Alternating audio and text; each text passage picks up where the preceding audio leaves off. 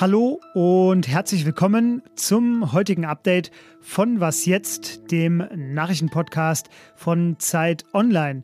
Mein Name ist Fabian Scheler und ich empfehle Ihnen jetzt Folgendes. Atmen Sie ihn tief ein, nehmen Sie ihn bewusst wahr. Es ist der letzte Tag im August, nämlich der 31. Hubert Aiwanger bleibt. Warum? Diese Frage beschäftigt mich heute. Außerdem lasse ich mir erklären, warum das Militär gerade in verschiedenen west- und zentralafrikanischen Ländern putscht, derzeit ja im Gabun. Redaktionsschluss für diesen Podcast ist heute ausnahmsweise, Aiwanger sei Dank, 17 Uhr. Das bin nicht ich. Das ist nicht Hubert Aiwanger. So endete vor knapp einer Stunde das nächste Erklärungsstatement von Bayerns Vizeministerpräsident Hubert Aiwanger. Er bezog sich dabei auf das negative Bild, das von ihm in den vergangenen Tagen gezeichnet worden sei. Naja, es gab ja auch Anlass dafür, doch heute hat er sich erstmals entschuldigt. Ich habe als Jugendlicher auch Fehler gemacht. Ich bereue zutiefst, wenn ich durch mein Verhalten in Bezug auf das in Rede stehende Pamphlet oder weitere Vorwürfe gegen mich aus der Jugendzeit Gefühle verletzt habe. Meine aufrichtige Entschuldigung gilt zuvorderst allen Opfern des NS-Regimes, deren Hinterbliebenen und allen Beteiligten an der wertvollen Erinnerungsarbeit. Zurücktreten, das war so ein bisschen spekuliert worden vorher heute. Das will er aber weiter nicht, denn ich habe das Pamphlet nicht verfasst. Ich distanziere mich in jeder Form von dem ekelhaften Inhalt.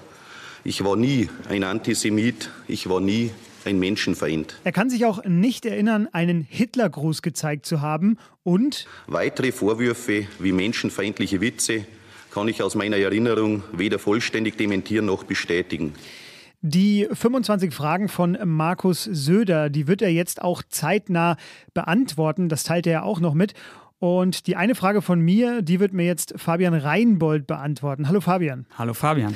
Das Spiel mit Söder geht also weiter. Die wichtigste Erkenntnis von heute ist aber, Aiwanger bleibt und er sieht sich selbst auch weiter in einer politischen Kampagne gegen sich gefangen. Wie bewertest du das denn? Tja, Aiwanger hat jetzt etwas getan, was er bislang nicht getan hat. Ähm, er hat von Fehlern gesprochen, er hat sein Bedauern geäußert, er hat um Entschuldigung gebeten. All das haben wir von ihm bis hierhin nicht gehört, obwohl er wirklich viele Chancen dazu gehabt hätte. Meine Bewertung, es kommt sehr spät. Es klang für mich sehr pflichtschuldig. Und animierter wurde Aiwanger eigentlich erst am Ende, als er das getan hat, was er nämlich schon mal getan hat, als er sich wieder als Opfer dieser Kampagne dargestellt hat, als jemand, der fertig gemacht werden sollte.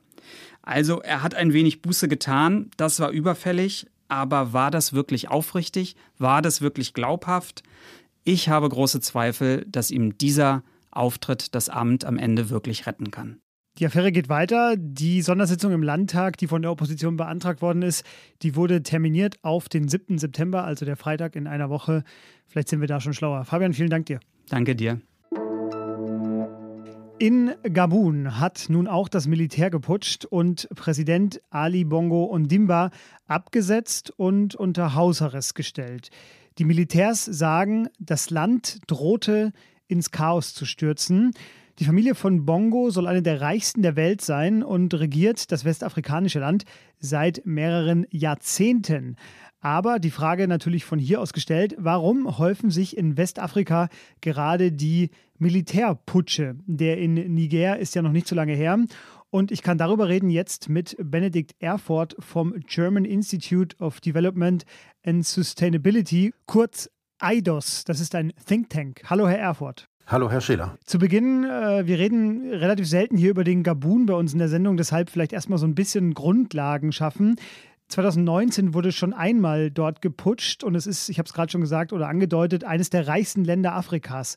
Warum also wurde jetzt wieder geputscht? Gabun ist eines der reichsten Länder Afrikas, wenn man sich das Pro-Kopf-Bruttoinlandseinkommen anschaut. Aber dieser Reichtum ist eben nicht gleichmäßig über die Bevölkerung verteilt, sondern ganz im Gegenteil. Er ist konzentriert in einer ganz kleinen Machtelite um die Dynastie der Bongo-Familie herum und ein Großteil der Bevölkerung lebt in Armut und auch in Arbeitslosigkeit. Insbesondere die junge Bevölkerung ist enttäuscht und sieht auch keine Besserung. Ähm, wie Sie angesprochen haben, die ähm, Bongo-Dynastie ist 1967 bereits an die Macht gekommen.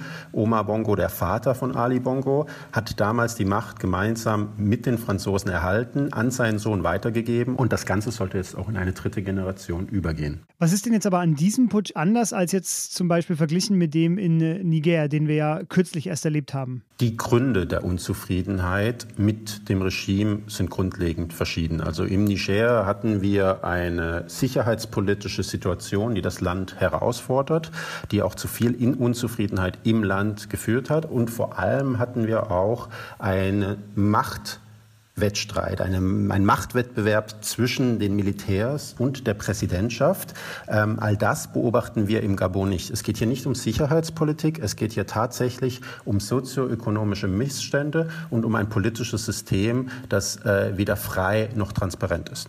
Gabun hat etwas mehr als zwei Millionen Einwohner, liegt in Westafrika. Warum sollte denn dieser Putsch unser Interesse haben? Was heißt das denn zum Beispiel jetzt für Frankreich, die ja den langjährigen Präsidenten äh, ja lange Zeit auch geschützt und unterstützt haben? Ja, für Frankreich ähm, bedeutet das vor allem auch mal wieder ein weiterer Verlust seiner Einflusssphäre, die sich ja seit Jahrzehnten schon ändert, aber in letzter Zeit herbe Rückschläge ähm, erhält. Und man sieht einen Staat nach dem anderen unter ehemals ähm, französischem Einfluss sich auch von Frankreich zu distanzieren und antifranzösische Ressentiments zu entwickeln. Und diese Gefahr besteht natürlich auch im Gabon. Für Deutschland bedeutet dieser Coup natürlich auch Instabilität in einer Region, mit der wir partnerschaftliche Beziehungen unterhalten. Dazu kommt auch die grundlegende Frage, wie geht die Bundesregierung und wie geht auch Europa mit der Anzahl an sich mehrenden Coups in Westafrika um? Wird zwischen den Coups differenziert oder verurteilt man grundsätzlich auf Basis einer fehlenden, durch Wahlen legitimierten Machtablösung. Und welche Reaktionen von der Bundesregierung haben Sie da bisher vernommen? Die Bundesregierung bis dato hält sich äh, weitgehend noch bedeckt. Und ich glaube, das ist auch die richtige Herangehensweise, dass man sich die Situation erst noch einmal vor Augen ruft und auch ähm, die regionalen Akteure zunächst aktiv werden lässt und auch die Verantwortung in der Afrikanischen Union sucht. Das war Benedikt Erfurt vom German Institute of Development and Sustainability. Herr Erfurt, vielen Dank, dass Sie hier bei uns zu Gast waren. Vielen Dank. In Johannesburg ist in der vergangenen Nacht ein Großbrand in einem eigentlich leerstehenden Wohnhaus ausgebrochen. Die Opferzahl liegt bisher bei 73 Toten, doch sie kann noch weiter steigen. Das teilten die Behörden mit. Das Haus soll eine inoffizielle Herberge für Obdachlose gewesen sein und warum es dort gebrannt hat, das ist bisher noch unklar. Was noch? Schlaf ist wichtig, gar keine Frage, und jeder von uns hat da seine eigenen Mittel und Wege. Ich zum Beispiel, ich mache die Augen zu und ich hoffe dann, dass es klappt. Aber ich bin ja auch nicht einer der besten Stürmer der Welt und deshalb hat der Norweger Erling Haaland von Manchester City mir einiges voraus. In einem Podcast hat er jetzt nämlich erzählt, dass er sich den Mund zuklebt, um richtig gut pennen zu können. Außerdem trägt er drei Stunden vor dem Augenschließen eine blaue Sonnenbrille, die das UV-Licht filtern soll. Ja, ich würde ihm also noch raten, sich mit Händen und Füßen ans Bett zu ketten, damit er sich möglichst wenig bewegt und Energie spart und sich als Abendessen nur noch von Leber und Kuhherzen zu ernähren, denn das hat ja möglichst viel Eisen. Ach halt, das macht er ja auch schon. Na gut. So, wenn Sie jetzt noch wach sind, dann können Sie uns schreiben an wasjetzt.zeit.de für Fragen, Lob oder Kritik. Und wenn Sie hellwach werden wollen, dann habe ich was für Sie, nämlich vier Wochen lang kostenlos die Zeit lesen. Das können Sie haben, wenn Sie auf www.abo.zeit.de slash was jetzt gehen. Danach einfach wieder kündigen oder eben beibehalten. Dann müssen Sie natürlich auch dafür zahlen, aber Sie lesen dann Premium-Texte. Beim Hören, da haben Sie sich ja ganz offensichtlich schon richtig entschieden. Schön, dass Sie heute mit dabei waren. Ich sage danke und tschüss.